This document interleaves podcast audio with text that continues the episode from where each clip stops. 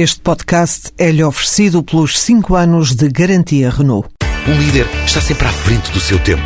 Em alguns casos, 5 anos. Qualidade Renault. 5 anos de garantia ou 150 mil quilómetros em toda a gama.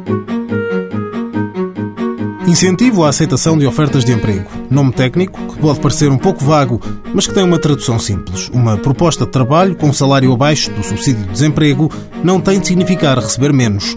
A Segurança Social paga a diferença.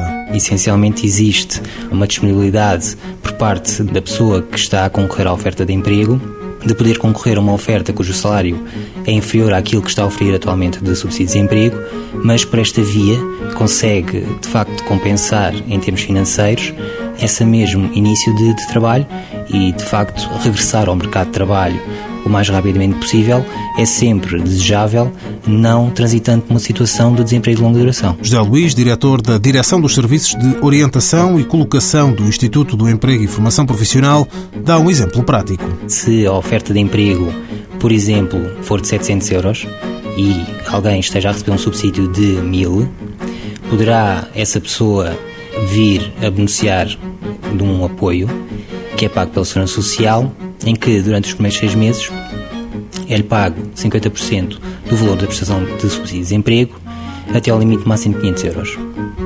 Nos seis meses seguintes, se o contrato durar, por exemplo, 12 meses, então há uma redução para 25%, com limite máximo de 250 euros. O Instituto do Emprego e Formação Profissional dá um parecer e depois, caso seja favorável, o valor é pago pela Segurança Social.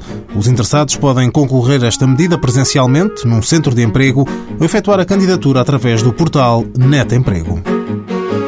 Mãos à obra, financiado pelo Estado português e pelo Programa Operacional de Assistência Técnica do Fundo Social Europeu, sob o lema Gerir, Conhecer e Intervir.